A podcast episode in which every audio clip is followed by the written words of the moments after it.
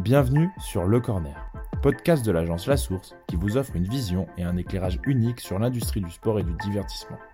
Toutes les deux semaines, leaders de l'industrie et personnalités du sport partageront leurs visions, leurs astuces et les nombreuses facettes de notre écosystème.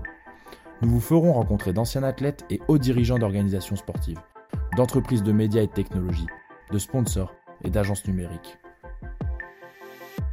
Pour obtenir des informations et de nouvelles histoires sur ce qui se passe sur le terrain, c'est maintenant et c'est sur le corner.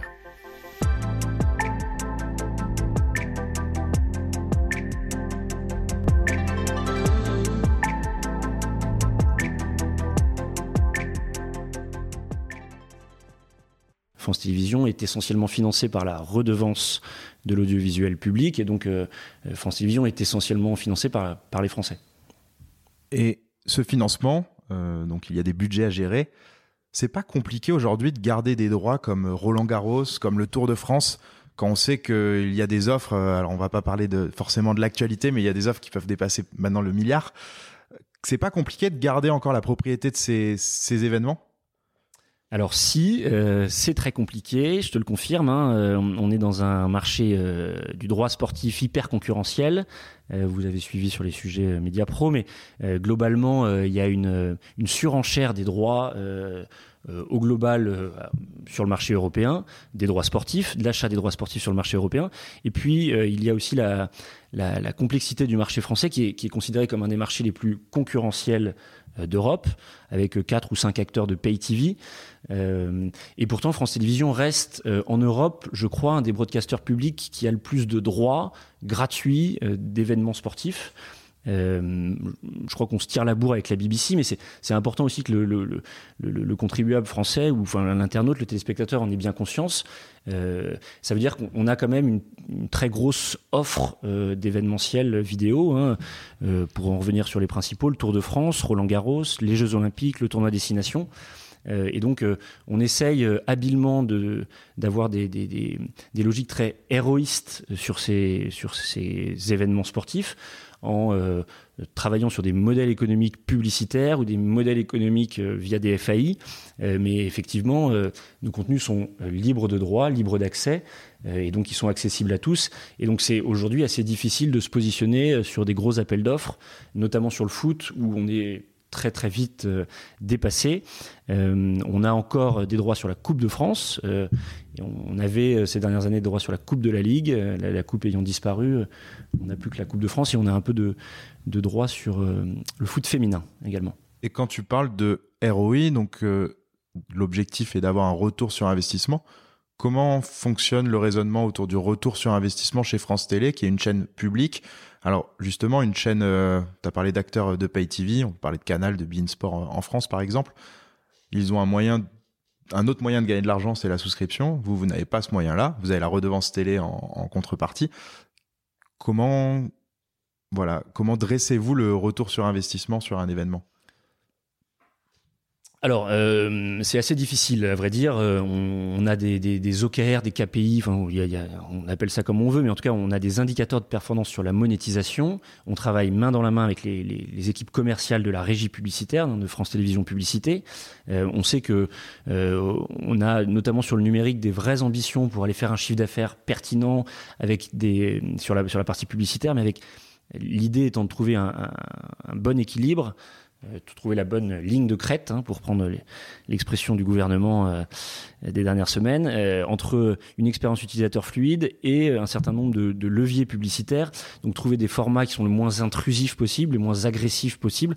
L'idée, c'est plutôt de descendre la durée du pré-roll avant d'accéder à un live et de travailler sur des formats in-content qui permettent de monétiser, de valoriser des annonceurs au sein, des, au sein du flux de contenu directement. on a lancé pour la première fois sur euh, ce Roland Garros 2000. 2020 euh, de la DAI. Donc de la DAI, c'est de la dynamic ad switching, euh, ad insertion, euh, en, faisant de l'envoi de publicité mid-roll au sein d'un flux. Donc quand on exploite un flux numérique, par exemple sur Roland Garros, pour ceux qui voulaient suivre le cours euh, le cours Langlaine dans son intégralité, à chaque changement de côté, on avait un petit opérateur qui envoyait manuellement une, une, publicité mid-roll. Donc l'idée, c'est de pouvoir monétiser au mieux nos inventaires en, en, proposant des formats les moins intrusifs possibles.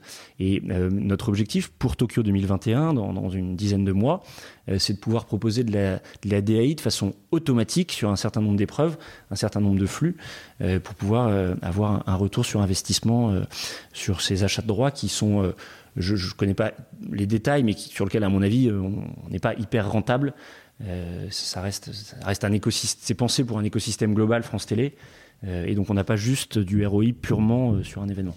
C'est ce que j'allais dire, parce que fondamentalement, si les chaînes privées n'y vont pas, c'est que vous avez aussi cet avantage de pouvoir capitaliser d'une manière différente sur ces contenus-là en n'étant pas forcément profitable, parce qu'on sait que le sport c'est quand même profitable et c'est plutôt euh, la tête de gondole qui fait que derrière on capitalise sur ces autres euh, sujets. Donc vous, c'est exactement la même démarche que les chaînes privées et c'est potentiellement pour ça aussi que les chaînes privées ne viennent pas trop vous concurrencer. Tout à fait, tu sais, moi je pense toujours à l'exemple de la Coupe du Monde 2018 pour TF1 euh, qui expliquait, le, le, patron de TF1 expliquait que ça n'a pas été un événement euh, rentable mhm. pour le groupe TF1, alors même que les Bleus ont été champions du monde et qu'ils sont, ils sont allés jusqu'à la finale. Euh, et donc, euh, imaginez, imaginez ce que ça, ça, aurait pu être si les Bleus s'étaient sortis en huitième. donc, pour le groupe TF1, c'est comme tu le dis, Samuel, c'est une tête de gondole. C'est vraiment, c'est du contenu premium pour des presses de commerciaux, pour des presses marketing qui drive une audience, une audience qui vient en seconde main. C'est intéressant et on a parlé de monétisation. Un peu moins de fonctionnalité aussi pour l'utilisateur. Tu, l'as dit à plusieurs reprises, le but c'est aussi d'avoir la meilleure expérience possible pour l'utilisateur. Ça reste quand même ça l'objectif. Quelles sont justement les, fonctionnalités de la plateforme euh, dont vous êtes fier? Quels sont les nouveaux types de contenus que vous mettez à disposition? Est-ce que tu peux nous en dire un petit peu plus justement sur, sur où vous en êtes aujourd'hui?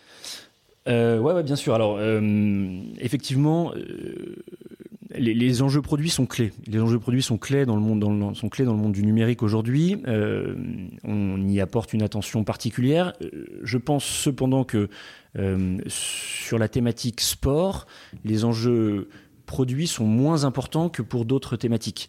Je m'explique. Euh, si vous êtes les seuls sur un marché à avoir les droits sur un événement, même si vous avez un site et une application merdique, les gens viendront chez vous pour consommer vos contenus. Et ça, c'est vrai pour le sport, c'est moins vrai pour d'autres thématiques. Euh, donc on a, un vrai focus sur le contenu euh, et le contenant passe, je dirais, dans, un peu dans un deuxième temps.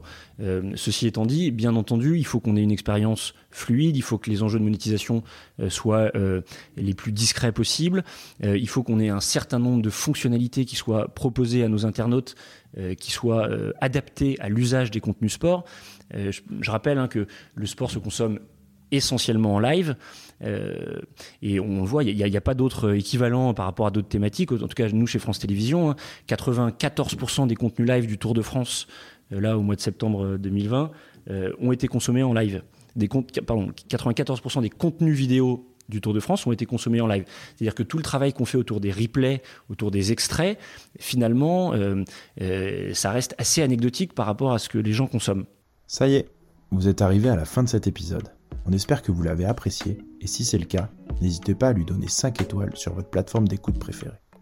En attendant, vous pouvez toujours visiter notre site internet www.lasource.io pour en savoir plus sur nos activités ou tout simplement vous abonner à notre newsletter pour recevoir le meilleur de l'actualité sport et tech chaque mois dans votre boîte mail. Et je vous dis à bientôt pour un nouvel épisode Le Corner. Le Corner